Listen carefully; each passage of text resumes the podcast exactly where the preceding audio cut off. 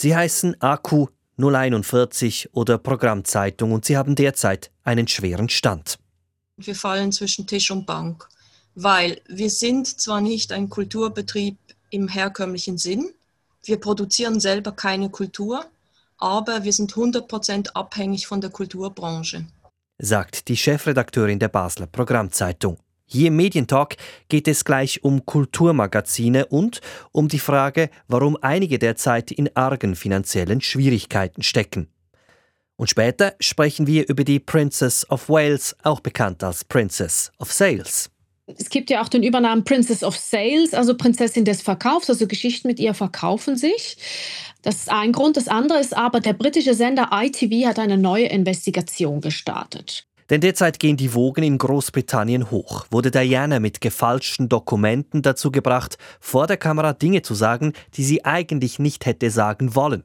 In den Hauptrollen die BBC und ein Grafiker, der jetzt, Jahrzehnte später, plötzlich sprechen will. Diese Sendung gibt's auch im Abo, einmal pro Monat, in jeder Podcast-App, Stichwort Medientalk. Mein Name Salvador Atassoy. SRF 4 News Medientalk. Erste Welle, zweite Welle, dritte Welle, niemand weiß, was noch kommt. Aber langsam wird klar, was das, was war, finanziell angerichtet hat. Die Kulturbranche beispielsweise wurde hart getroffen und mit der Kulturbranche auch die Kulturmagazine. Es handelt sich um eine kleine Nische im Medienmarkt und trotzdem sind sie in vielen Kantonen eine Institution, welche kaum wegzudenken ist. Sie bilden die Brücke dort, wo die großen Medienhäuser nicht mehr berichten wollen oder berichten können, bringen Veranstaltungskalender, besprechen Ausstellungen, diskutieren Zeitthemen, Aufführungen oder Konzerte und sagen, was wo passiert. Meist erscheinen sie monatlich, oft das Magazin und sind für die Vernetzung innerhalb der Kulturszene essentiell. Doch die Pandemie macht einigen Magazinen schwer zu schaffen, auch in Kantonen, wo man es nicht vermuten würde. Das prominenteste Beispiel Basel-Stadt. Der Stadtkanton ist bekannt für seine Museen, Kunst, das Theater und die Musikszene, ein Kulturkanton eben und trotzdem, die Basler Programmzeitung hat finanzielle Probleme. Gegründet Ende der 80er Jahre, arbeiten heute rund acht Leute für Verlag und Redaktion, ein Kleinstbetrieb also. Die Auflage liegt bei rund 4000 Exemplaren, die meisten Exemplare gehen direkt an die Abonnentinnen und Abonnenten. Obwohl seit Jahrzehnten etabliert und fest mit der Kultur verzahnt, der Programmzeitung gehe es derzeit nicht gut, sagen Roland Strupp, Verlagsleiter, und Sabine Knosala, sie leitet die Redaktion. Finanziell sieht es auf das ganze Jahr betrachtet ähm, natürlich nicht gut aus. Wir haben ähm, im Vergleich zum Vorjahr 100.000 Franken Umsatz verloren, wobei der größte Teil auf das zweite Quartal auf den Lockdown fällt mit 80.000. Und das erste Quartal und das dritte Quartal waren beide recht gut. Also wir sind gut ins Jahr gestartet und haben in dieser Zwischenphase auch wieder normale, also gewöhnliche Umsätze erzielen können. Und jetzt im vierten Quartal mit diesem Teil-Lockdown hier in Basel sieht es wieder schlecht aus. Da haben wir nochmals 20.000 Franken Umsatz verloren. Das bedeutet, Ihnen fehlen übers Jahr gesehen ein Drittel der Einnahmen oder wie viel ist das ungefähr? Der Vorjahresumsatz lag bei knapp 800.000 Franken, also 100.000 zu diesen 800.000, ich schätze mal, das sind etwa 13, 14 Prozent. Das muss man natürlich in den Kontext stellen. Kulturbetriebe arbeiten nicht gewinnorientiert, haben normalerweise keine Reserven, die sie bilden. Man lebt, das klingt vielleicht in den Ohren ähm, von irgendwelchen wirtschaftsgefuchsten Leuten sehr schlecht. Man lebt von der Hand in den Mund. Das ist aber durchaus das Übliche. Ich kenne es seit, äh, seit 14 Jahren so und ich denke, das wird den meisten so gehen. Darum sind natürlich Ausfälle immer gleich ähm, lebensbedrohend, das muss man so sagen. Also die Programmzeitung wurde 1987 gegründet als Sprachrohr der Kulturveranstaltenden. Und seither bringt sie vor allem Vorschauen auf Kulturanlässe. Ähm, das ist mal von der redaktionellen Seite, aber auch von der finanziellen Seite ist es so, dass wir eigentlich drei Standbeine haben. Also einerseits finanzieren wir uns durch Inserate, natürlich auch wieder von den Kulturbetrieben. Andererseits haben wir einen Teil in der Zeitung mit bezahlten Kulturbeiträgen und dann haben wir noch den, die Einnahmen durch die Abos. Oft haben die Kulturbetriebe ja dann selber ein finanzielles Problem und können uns dann nicht auch noch mit Kulturszenebeiträgen unterstützen. Und darum werden wir von dieser Krise einfach, sind wir sehr stark getroffen. Und spüren Sie das auch schon im Arbeitsalltag? Also hat das Konsequenzen? Ja, also es, es war ja so, dass ähm, als der Lockdown im Frühling kam, das war eine Woche vor Drucktermin und die Zeitung war quasi zu 90 Prozent fertig zu diesem Zeitpunkt. Natürlich wie immer vor allem mit Vorschauen. Und ähm, es wäre übrigens auch meine erste Ausgabe gewesen als Redaktionsleiterin. Und so wurde es dann halt meine erste Aufgabe, Krisenmanagement zu machen und mir ein neues Redaktionskonzept auszudenken. Und ich habe dann ähm, auf die Schnelle Berichte in Auftrag gegeben, also Artikel in Auftrag gegeben, die zwar auch mit Kultur zu tun haben, aber nicht an, ein, eine, an eine konkrete Kulturveranstaltung gebunden sind. Und so haben wir dann eigentlich den Lockdown, kann man sagen, erfolgreich hinter uns gebracht. Als das langsam wieder gelockert wurde, habe ich das dann auch so im Redaktionellen abgebildet. Also es kam dann immer mehr Vorschauen wieder dazu. Und das bedeutet, also haben Sie jetzt wieder auf dieses Konzept zurückgegriffen, wo der Kultur, sagen wir, zumindest eingeschränkt jetzt wieder? Ähm, jetzt war es noch, äh, eigentlich noch schwieriger wie im Frühling, weil im Frühling war ja klar, jetzt geht gar nichts mehr. Jetzt muss ich einfach Alternativen finden. Und Ende Oktober war für mich die Situation schlimmer, weil ich da schon mit der Planung ähm, der Dezember-Ausgabe beschäftigt war. Und die, die jetzigen Einschränkungen, äh, Einschränkungen, die galten ja nur für November. Und was im Dezember ist, das wusste ja zu dem Zeitpunkt noch niemand. Und ich musste dann, ich musste ja trotzdem entscheiden und habe dann einfach mal eine Annahme getroffen und habe jetzt halb halb. Also die Hälfte der Artikel, die im Dezember erscheinen werden, betreffen ähm, Veranstaltungen und die andere Hälfte, das sind ergänzende Inhalte. Also das kann sein ein Porträt, das kann sein ein Interview, ein Hintergrundbericht, Kulturtipps, die unabhängig sind äh, von, von einem allfälligen Lockdown oder Teil-Lockdown, zum Beispiel CD-Tipps oder Büchertipps, solche Sachen. Es gibt ja Möglichkeiten, äh, diese, diesen finanziellen Verlust etwas abzufedern. Stichwort Ausfallentschädigung beantragen beim Kanton. Der Kanton ist ja ein kultureller Kanton, kulturaffin. Haben Sie das getan? Ja, das haben wir getan und ähm, hatten dabei hm, zwei Schwierigkeiten. Die eine nehme ich mal vorweg. Ähm, der Antrag wurde abgelehnt, weil Verlage grundsätzlich nicht unterstützt werden. Und da hat sich dann natürlich das Gefühl breit gemacht, zwischen Stuhl und Bank zu fallen. Aber schon während des Antrags, ähm, schon während des Ausfüllen des Antrags wurde mir klar, dass wir als Zeitschrift anders funktionieren als ein Kulturbetrieb, der eine Veranstaltung plant. Bei uns läuft alles sehr kurzfristig. Die Veranstalter, unsere wichtigsten zentralen Kunden, kommen kurzfristig mit ihren Beiträgen, mit ihren Inseraten und ähm, das heißt, zu einem Zeitpunkt X im Lockdown kamen natürlich gar keine Aufträge mehr. Also es gab keine Beweismöglichkeit, den Ausfall für die Juni-Ausgabe überhaupt geltend zu machen. Das war schon im Antragsformular ein Problem. Darauf bin ich dann im, Eintrag, äh, im Antrag zwar eingegangen, aber ähm, das war letztlich umsonst, weil die Antwort war sehr lapidar, Verlage sind ausgeschlossen wir sind wirklich ein bisschen ein Spezialfall und wir fallen zwischen Tisch und Bank, weil wir sind zwar nicht ein Kulturbetrieb im herkömmlichen Sinn, wir produzieren selber keine Kultur, aber wir sind 100% abhängig von der Kulturbranche.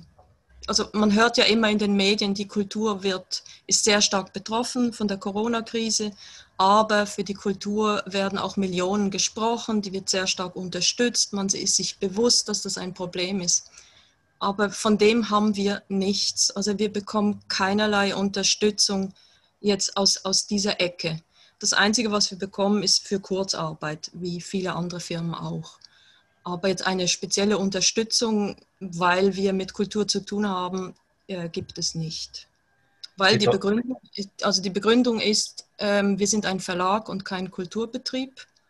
Es gibt ja dann noch eine andere Unterstützung speziell für Literaturverlage, aber das sind wir halt auch nicht. Und dementsprechend bekommen wir aus der Ecke nichts. Also das Einzige, was wir haben, ist, ist wirklich Kurzarbeit. Sagen Roland Strub, Verlagsleiter der Programmzeitung und Sabine Knosala, Chefredaktorin des Basler Kulturmagazins. Ähnlich wie der Kanton haben übrigens auch viele Stiftungen reagiert. Ähm, entschuldigen Sie, wenn, ich lache. Das ähm, Hauptproblem bei den Stiftungen war, ich habe dreimal die Aussage erhalten von uns wohlgesonnenen Stiftungen, es gehe uns einfach noch zu gut. Und bei der Härtefallklausel ist es genau das Problem. Wir müssten zuerst 60 Prozent des äh, Umsatzes verlieren. Es ist jetzt allerdings so, dann könnte ich bei einem Anteil von 60 Prozent Lohn, müssten wir zumachen. Also wir dürften nicht mehr erscheinen, dann würden wir da auf diesen Einbruch kommen. Nur ist das wirtschaftlich betrachtet die schlechtere Lösung. Solange wir ähm, für das Publikum ein interessantes Heft produzieren können, haben wir unsere Abo-Erträge sind wir für die Veranstalter noch Plattformen, die unabhängig der Einschränkungen ihre Veranstaltung noch durchführen können. Ähm, das ist gar nicht so wenig, das sind halt einfach wirklich Kleinstveranstalter, aber gerade für die waren wir jahrelang das wichtigste Medium, weil die großen Medien ähm, für diese kleinen Ereignisse keinen Raum bieten konnten. Und das ist die Nische, in der wir uns bewegen und sich jetzt da zurückzuziehen, um quasi den, den Umsatzverlust zu provozieren, das, das macht auf keiner Ebene Sinn. Wir verlieren an, an, jeder, an jeder Front, würde ich dann sagen. Und das sind ja nicht Beiträge, die einem zustehen, wie jetzt, ähm, wie jetzt das mit der Kurzarbeit. Kurzarbeit ist ein Instrument, das funktioniert an für sich sehr gut wenn man in einer Produktion arbeitet und der Absatz fehlt. Das funktioniert für uns schon wieder eher schlecht. Wir haben nicht im großen Stil Kurzarbeit beantragen können, weil nicht im großen Stil die Arbeit zurückgegangen ist. Mhm. Das muss man auch sehen. Es ist ein eher kleiner Betrag. Auf das ganze Jahr betrachtet sind das etwa 25.000 Franken, also drei Viertel des Umsatzverlustes hängt bei uns und letztlich unserer Kreativität, ob es uns gelingt, mit irgendeinem sinnvollen Projekt eine Stiftung zu überzeugen. Ich denke, das ist die naheliegendste Strategie im Moment. Und ansonsten gilt das Prinzip Hoffnung. Sagt Roland Strupp. Trotz Kurzarbeit und Darlehen des Bundes, die Programmzeitung falle also zwischen Stuhl und Bank. Denn eine Ausfallentschädigung des Kantons sei ausgeblieben mit der Begründung, man sei ein Verlag und kein Kulturbetrieb. Ganz ähnlich klingt es auch in der Innerschweiz, in Luzern, beim Kulturmagazin 041. Auch hier beträgt die Auflage rund 4000 Exemplare. Elfmal pro Jahr erscheint das Magazin. Die meisten Exemplare gehen auch hier direkt an die Abonnentinnen und Abonnenten. Und auch beim 041 sind die Anzeigenumsätze eingebrochen, sagt Verlagsleiter Dominik Bienz. Einerseits sind bei uns, äh, wie bei vielen Magazinen oder Verlagen die ähm, äh, Inserate-Umsätze eingebrochen. Wir haben weniger Anzeigen, deutlich weniger Anzeigen verkauft. Jedoch spannenderweise haben wir viel Unterstützung von Privatpersonen, ähm, Stiftungen, ähm, Veranstalterinnen und Veranstaltern, Kulturhäusern etc. erhalten, also mehr als, als zuvor. Mit einer leichten Besserung im Sommer und jetzt, was speziell ist in, in der zweiten Welle, ist, dass äh, die die, äh, die hat uns schneller und heftiger getroffen. Also ich habe das Gefühl, dass der Goodwill ist erschöpft, die Menschen sind erschöpft, die Budgets sind erschöpft. Es ist auch ein Jahr, das überrascht nicht wahnsinnig. Der Jahresumsatz ist um gut 50 Prozent eingebrochen. Vor allem die Anzeigen aus dem Veranstaltungsbusiness sind stark zurückgegangen. Das spüren die sechs Leute, die fix für Verlag und Redaktion arbeiten. Auch beim 041 habe man probiert, beim Kanton eine Ausfallentschädigung zu kriegen, sagt Bienz. Wir haben einerseits äh, vom Kanton, ähm, beim Kanton Luzern haben wir äh, eine Ausfallentschädigung ähm, beantragt, jedoch für den, für den Betrieb der IG Kultur Luzern, der Lobbyorganisation und der Herausgeberin des, des 041. Da ist der, der, der, die Ausfallentschädigung, die haben wir gekriegt, jedoch haben wir für den Verlag ein, ein negatives Signal erhalten und, und, und, und ähm, das Gesuch auch gar nicht gestellt. Das ist ein sehr deutlich negatives äh, Signal haben wir da äh, erhalten. Was es für uns bedeutet, wir müssen einfach, wir müssen Kosten senken. Also das, wir haben jetzt eine, eine 041 Leitstrategie erarbeitet, die uns bis auf weiteres ermöglicht, äh, die, die, vor allem die Fixkosten ein bisschen zu senken. Also einerseits die Fixkosten, Druck, wir drucken auf einem anderen Papier, respektive ohne Umschlag. Das reduziert die Kosten für unser Budget schon zu einem sehr großen Teil. Ähm, und wir haben uns entschieden, das Magazin in einem reduzierten Umfang äh, zu produzieren, redaktionell. Wie schon die Programmzeitung in Basel fällt das auch 041 zwischen Stuhl und Bank. 041 fällt tatsächlich durch das Netz.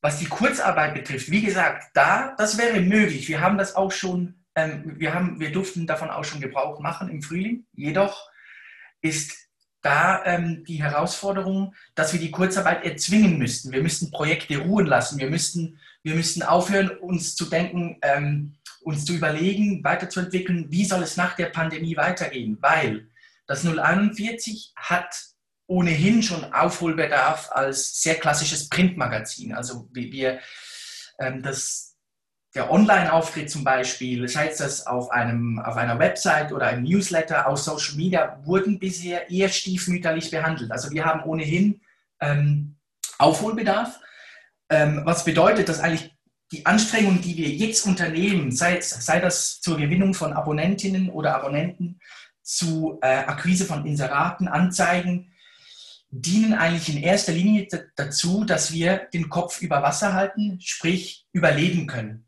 dass aber alles weitergeht wie bisher. Also wir, haben im, wir sind dann immer noch mit denselben Fragen konfrontiert, die wir, die wir eigentlich ähm, seit zwei Jahren, oder das stimmt nicht ganz, ich, ich habe vor eineinhalb Jahren erst begonnen mit dem Auftrag, das Magazin weiterzuentwickeln, Online-Dienstleistungen weiterzuentwickeln und wurde eigentlich noch während der Einarbeitung in meinen, in meinen Arbeitsalltag ähm, von dieser Pandemie überrascht. Also alles, was ich jetzt mache, ist nur ähm, dient in erster Linie dazu, zu überleben. Also ich, wir, wir sind danach genau mit denselben Fragen konfrontiert. Sagt Dominik Bienz. Aus diesem Grund hat 041 einen Spendenaufruf lanciert und bittet zugewandte Kreise um Unterstützung. In Basel und Luzern stellt sich also ein ähnliches Problem und beide Verlage zeigen mitunter in dieselbe Richtung auf das Nein des Kantons zur Ausfallentschädigung bei den Inseraten. Was heißt das? Haben Verlage neuerdings einen Anspruch auf Inserateausfallentschädigung? Nein, haben sie nicht. Wir sprechen hier von den Unterstützungsmaßnahmen zugunsten der Kultur. Denn, das wird aus den Gesprächen klar, Kulturmagazine verstehen sich vor allem als Teil des Kulturbetriebs, weil sie direkt von den Kulturbetrieben abhängig sind. Tatsächlich aber zeigt der Blick auf die Unterstützungsmaßnahmen in der Kultur, die Kulturmagazine werden in der Verordnung nicht erwähnt. Aber und das wird später noch wichtig werden, sie werden eben auch nicht explizit nicht erwähnt. Oder anders gesagt, eine Unterstützung von Seiten des Kantons wäre im Kulturbereich durchaus möglich für Verlage. Aber dazu später. Blicken wir zuerst in den Kanton Aargau zum Akku-Magazin. Die Auflage hier ist vergleichsweise riesig. Rund 80.000 Exemplare gibt es zehnmal pro Jahr als Beilage der Aargauer Zeitung. Herausgegeben wird das Akku von der IG Kultur Aargau, eine Vereinigung von rund 100 Kulturveranstalterinnen und Veranstalter aus dem Kanton. Drei Leute arbeiten für das Magazin. Auch beim Akku hat man die Pandemie zu spüren bekommen. Rund 50.000 Franken hat man an Anzeigen verloren. Das ist gut ein Drittel des Anzeigenumsatzes. Und auch Akku habe den Kanton um Ausfallentschädigung angefragt, sagt Verlagsleiter Dominik Achermann. Wir haben erste Gespräche mit dem Kanton geführt. Wir haben angemeldet, dass wir Schwierigkeiten haben und werden jetzt in diesen Wochen jetzt definitiv wissen, wie groß das Loch ist, das äh, Corona uns da beschert hat und werden mit diesen Zahlen dann nochmals auf den Kanton zugehen. Wir machen im Kanton Aargau eine sehr gute Erfahrung mit dem Kanton. Es ist wirklich erfreulich, wie der Kanton reagiert auf uns und unsere Anfrage. Wir spüren auch wirklich, dass sie uns helfen möchten und Möglichkeiten suchen, wie sie uns unterstützen können und so dann eine Ausfallentschädigung vielleicht möglich wird. Sagt Akku Verlagsleiter Dominik Achermann. Basel-Stadt und Luzern sagen Nein. Der Kanton Aargau signalisiert Verhandlungsbereitschaft. Ich muss zugeben, das hat mich neugierig gemacht. Könnte es also sein, dass die Kantone Kulturmagazine unterschiedlich behandeln? Nehmen wir den Kanton Bern und das Ensuite. 10.000 Exemplare Auflage, elfmal erscheint das Magazin mit einem Jahresbudget von etwa 300.000 Franken, so wie viele andere Kulturmagazine auch. Ein Drittel der Einnahmen kommt von den Abonnentinnen und Abonnenten, zwei Drittel wird durch Anzeigen generiert. Das Ensuite sei mit einem blauen Auge davon gekommen, sagt Verlagsleiter Lukas Vogelsang. Und jetzt eigentlich am Schluss vom Ende vom Jahr kann ich sagen, blaues Auge wir haben alles überlebt, wir haben die ganze Krise gut gemanagt. Die Programme haben alle gegriffen, wir waren am richtigen Moment am richtigen Ort. Wir haben richtig reagiert, so scheint's. Und ich bin eigentlich jetzt ganz zufrieden, so wie es jetzt gelaufen ist. Immer mit dem Hinblick, es ist ein Pandemiejahr, es ist nicht ein normales Jahr. Ähm, aber ich denke, wir haben eigentlich dieses Jahr zum Vorteil nutzen können, also was Gutes draus machen können. So das bedeutet, Sie haben Geld bekommen, offensichtlich von den Behörden. Darf ich fragen, Kurzarbeit haben Sie beantragt, Kredit aufgenommen und Ausfallsentschädigung gekriegt? Ja, also wir haben äh, Liquiditä Liquiditätskredit vom Bund. Das war das Erste, was wir angeboten äh, kriegten und wo, wonach wir greifen konnten.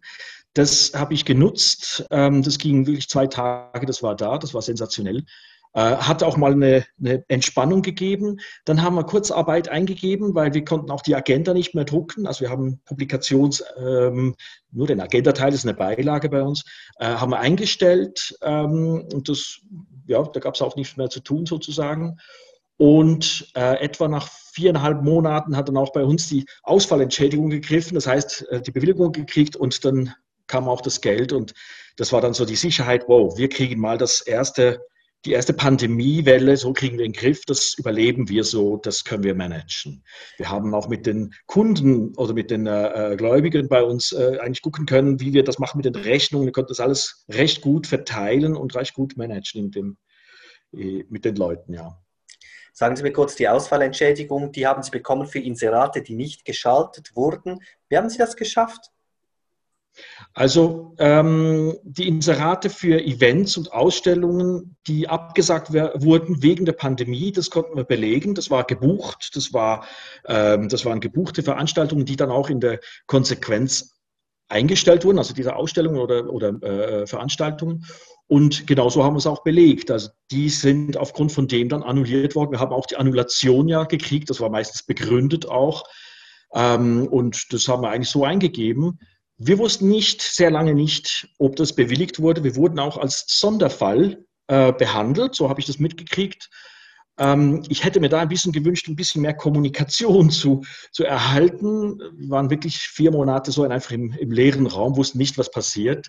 Aber das hat genügt. Ich habe ziemlich viele Eingaben machen müssen. Also das Gesuch war ziemlich komplex äh, und auch ziemlich viel, aber das hat gereicht eigentlich. Sagt Lukas Vogelsang von Ensuite.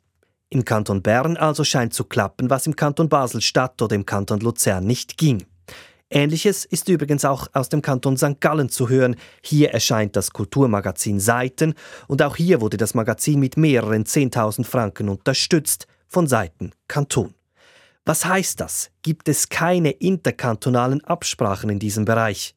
Eine Anfrage bei der EDK, der interkantonalen Konferenz der kantonalen Erziehungsdirektoren, die eben auch für den Kulturbereich zuständig sind, zeigt, nein, eine solche Absprache existiert nicht. Die Kantone entscheiden jeweils eigenständig über einen Unterstützungsanspruch der Kulturmagazine.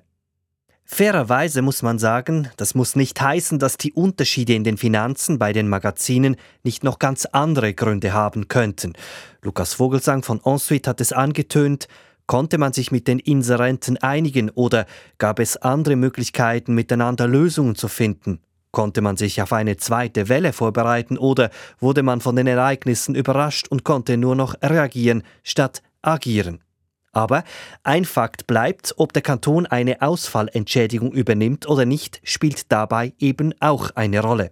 Natürlich kann eine Ablehnung der Gesuche auch mit der Vollständigkeit und Qualität der Gesuche und Anfragen zu tun haben.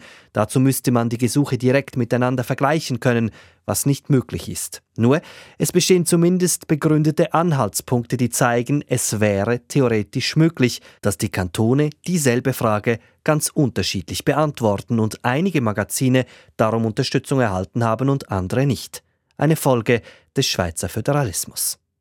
Theoretisch wäre es darum auch denkbar, dass ein Kanton bei der Edeka den Vorschlag einer Einheitsregelung einreicht. Zwecks Gleichbehandlung nur. Dazu müssten die Kulturmagazine ja eine starke Lobby haben und das sei nicht der Fall, sagt Roland Strub von der Basler Programmzeitung. Die Lobby fehlt uns ein Stück weit. Also ähm, die Aufmerksamkeit auf eine Nische wie Kulturmagazine zu legen, das wäre eine vermessene Erwartung. Es ist aber sicher ähm, wichtig, wenn den, äh, den Kulturgängern das nicht entgeht, dass da noch, eine, noch ein weiterer Zipfel der Branche mit betroffen ist, der eben durch die Maschen fällt, was wir nach den gängigen Kriterien nachvollziehen können. Man hat nicht an uns gedacht, aber es hat so ein bisschen natürlich die zynische Note ähm, eines Fischers, der äh, am, am, Strand lebt und der See trocknet vor ihm aus. Und klar, man kann das Boot verkaufen, das ist dann etwas schwierig, wenn der See schon weg ist. Und ja. So bleibt die Situation wohl vorerst, wie sie ist. Wobei ein kleiner Hoffnungsschimmer besteht, denn viele Kulturmagazine gehören laut Bundesamt für Kommunikation BAKOM zum Bereich der Mitgliedschafts- und Stiftungspresse. Und das bedeutet, diese Magazine hätten ebenfalls Anspruch auf eine verbilligte Zustellung via Postkanal. Das ist nicht allen Verlagen bewusst, gerade weil sich die Kulturmagazine eben eher als Kulturbetrieb denn als Verlag verstehen. SRF 4 News Medientalk. Im zweiten Teil wechseln wir im Medientalk nach Großbritannien. Dort gibt derzeit ein 25 Jahre altes Interview zu reden. Geführt hat es ein Journalist der BBC mit Lady Di. Und da sagt Diana im Interview folgenden Satz. Well, there were three of us in this marriage, so it was a bit crowded. Wir waren zu dritt in dieser Ehe, es war ein bisschen überfüllt, sagte Diana 22 Millionen Menschen sahen zu und waren schockiert. Der Rest steht in den Geschichtsbüchern im Kapitel Trennungsdrama im britischen Königshaus zwischen Prinzessin Diana und Prinz Charles. Jetzt, 25 Jahre später, sorgt eben dieses Interview wieder für Schlagzeilen, für negative Schlagzeilen, vor allem für die BBC. Ich habe SRF Großbritannien-Korrespondentin Henriette Engbersen gefragt, warum die Geschichte gerade jetzt wieder zu reden gibt. Und man muss zum einen sagen, so brutal das auch klingt, Diana ist 23 Jahre nach ihrem Tod weiterhin ein Verkaufsschlager. Es gibt ja auch den Übernamen Princess of Sales, also Prinzessin des Verkaufs, also Geschichten mit ihr verkaufen sich. Das ist ein Grund. Das andere ist aber, der britische Sender ITV hat eine neue Investigation gestartet. Und zwar unter dem sogenannten Gesetzes der Informationsfreiheit hat die ITV, der Sender, Zugang erhalten zu Dokumenten von damals und die waren bisher nicht öffentlich. Und diese neue Investigation, die dann auch in einem Doc-Film gezeigt wurde, die zeigt, dass der BBC-Journalist, der das Interview mit Diana damals geführt hat, der hat Dokumente gefälscht. Bankdokumente hat er gefälscht und diese Bankdokumente sollten beweisen, dass Diana überwacht wird und dass andere Königshausmitglieder von der Presse bezahlt werden, um schlecht über sie zu reden. Und das heißt, es geht jetzt 25 Jahre später nicht mehr nur um Diana, sondern es wirft natürlich ein schlechtes Licht auch auf die Arbeitsmethoden der BBC. Princess of Wales, Princess of Sales. Also man kann sagen, in dieser Angelegenheit sind heute Menschen bereit zu sprechen, die jetzt aber 25 Jahre geschrieben haben. Ja, das hat aber mit dieser neuen Investigation, mit diesem Doc-Film zu tun. Der hat ja nicht nur aufgedeckt, dass ein Journalist Dokumente fälschen ließ, sondern da kommt hinzu, die BBC selber hat kurz danach, und das war im 96, Jahre 1996, davon erfahren. Die hatten damals sogar eine interne Untersuchung durchgeführt, aber dann den Journalisten quasi freigesprochen. Aber der Grafiker, der die Dokumente damals nichts ahnend erstellt hat, der war das Bauernopfer und die BBC hat die Zusammenarbeit mit ihm damals beendet. Und die BBC, die hat das damals also so ein bisschen unter den Teppich gekehrt und all das ist jetzt ans Tageslicht gekommen und deshalb haben sich etwa Dianas Bruder jetzt geäußert oder eben auch der Grafiker, der erst jetzt davon erfahren hat. Und die erzählen natürlich jetzt ihre Seite der Geschichte und weil es eben um Diana geht, werden diese Geschichten natürlich gehört und gerne abgedruckt. Der wichtigste Protagonist, der sagen könnte, was wirklich war, der, der das Interview geführt hat, der schweigt, der ist immer noch tätig für die BBC in in leitender Funktion, der soll krank sein. Ja, ich würde sagen, das ist Stoff für die Boulevardblätter, ob der nicht reden will oder ob der nicht reden kann, weil er krank ist. Die letzten Tage wurde aber ja eine neue Untersuchung angekündigt und auch gestartet, um die Fehler der BBC von damals nochmals aufzurollen. Und das heißt, weil dieser Journalist natürlich jetzt im Zentrum auch dieser neuen Untersuchung ist, hütet er sich wohl davor, etwas zu sagen. Dafür sprechen ganz viele andere Royal-Expertinnen, Royal-Experten. Sie sagen, Diana hätte das Interview nicht gegeben, wenn man diese Dokumente nicht gezeigt hätte damals. Ist das wirklich so? Sind diese Dokumente so entscheidend?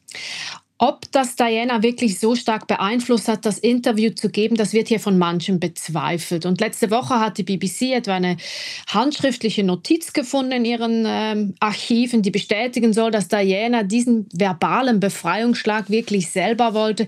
Ich würde sagen, das bleibt wohl letztlich Stoff für die Klatschpresse. Aber ganz unabhängig davon, das Vorgehen der Journalisten damals, des einen Journalisten, der Dokumente gefälscht hat und die BBC, die ihn dafür kaum gerügt hat, das sind schon erdrückende Beweise und die sprechen eben nicht für die journalistische Ethik der BBC. Sie haben es gesagt, mittlerweile zieht das große Kreise, die Politik hat sich eingeschaltet, der Intendant der BBC. Was heißt jetzt das? Also, was wird es jetzt da alles geben? Ja, es soll nochmals untersucht werden, welchen Einfluss hatten diesen gefälschte, diese gefälschten Dokumente. Natürlich soll untersucht werden, wie die BBC damals 1996 mit dem Fall umgegangen ist. Also wie kann es sein, dass der Journalist den Auftrag erteilt, Dokumente zu fälschen und dann mit einer mündlichen Rüge von der BBC davonkommt? Wie kann es sein, dass der Grafiker dann das Bauernopfer ist und keine Aufträge mehr von der BBC erhält? Und das alles wirft einfach kein gutes Licht auf die journalistische Arbeitsethik der BBC. Und nur eine gute Aufklärung und ein korrekter Umgang mit diesen Fehlern kann das wieder ins richtige Licht rücken. Es scheint in England doch einiges an Gewicht zu haben. Auch Prinz William hat sich geäußert, ist der Sohn von Prinzessin Diana. Ja, das hat für die Untersuchung selber kein Gewicht, aber es ist sicherlich ein sehr außergewöhnlicher Schritt, weil das Königshaus sich ja so gut wie nie zu Untersuchungen oder überhaupt zur Berichterstattung über sie äußert. Und auch da denke ich, ich glaube, die Boulevardblätter waren da froh, weil das gibt einmal mehr wieder einen Grund, etwas über Diana und dieses Interview abzudrucken. Sie haben es gesagt, das Ganze kratzt am Image der BBC. Ist jetzt diese Angelegenheit derart wichtig, dass das für dieses Medienhaus, das ja Vorbild ist für so viele andere, dass das dort zur Hypothek wird? In gewisser Weise ja. Große Unternehmen machen Fehler, das ist üblich. Die große Frage ist immer, wie sie damit umgehen. Und im Moment sieht es nicht danach aus, dass die BBC damals 1996 die Hausaufgaben gemacht hat. Und die BBC muss jetzt beweisen, dass sie das besser kann. Man darf aber nicht vergessen, es ist sehr selten, dass die BBC bezüglich Arbeitsethik oder unlauterer Methoden von Journalisten wirklich Schlagzeilen macht. Über allem gesehen leistet sie qualitativ herausragende Arbeit in einem Umfeld, das viel, viel schwieriger geworden ist eben dieses Umfeld, wenn wir das in einen größeren Zusammenhang stellen. Die BBC steht unter Druck schon seit längerem. Die Geschichte kommt nicht gerade zu einem guten Zeitpunkt. Nein, das ist definitiv der Fall. Man muss sagen, international genießt die BBC weiterhin einen hervorragenden Ruf. So hat es kürzlich eine Untersuchung gegeben, die gezeigt hat, dass bei den US-Wahlen 40 Prozent der amerikanischen Zuschauer mehr als einmal zur BBC geschaltet haben, anstatt zu den eigenen Sendern. Also da, da sieht man, welch großes Vertrauen die BBC international genießt. Doch zu Hause ist die BBC so stark unter Druck, wie es heißt, wie nie zuvor. Zum einen muss sich die BBC natürlich wirklich reformieren, wie alle große Fernseh- und Radioanstalten, um mit der Digitalisierung mitzuhalten. Das ist eine große Herausforderung. Aber seit dem Brexit-Referendum wird der BBC von rechts und von links vorgeworfen, einseitig zu sein, obwohl für diese Vorwürfe die Beweise meist fehlen. Und Johnsons Regierung ist der BBC nicht gut gesinnt. Sie versucht Einfluss zu nehmen. Und einer der Angriffspunkte sind etwa die Gebühren. Also Johnson stellt in Frage, ob die Finanzierung via Gebühren noch zeitgemäß ist. Das ist natürlich eine Diskussion, die wir auch in der Schweiz hatten vor ein paar Jahren. Und zu den Gegnern der BBC, dazu gehören die Boulevardblätter. Und da kommt dieser Skandal mit Diana und dem Interview natürlich wie gerufen. Und auch das ist wohl ein Grund, warum die ganze Geschichte im Moment so groß ausgeschlachtet wird. Sagt SRF Großbritannien-Korrespondentin Henriette Engbersen. Mehr Medientalk gibt's online srf.ch-audio oder im Abo in jeder Podcast-App. Produktion und Moderation Salvador Atassoy.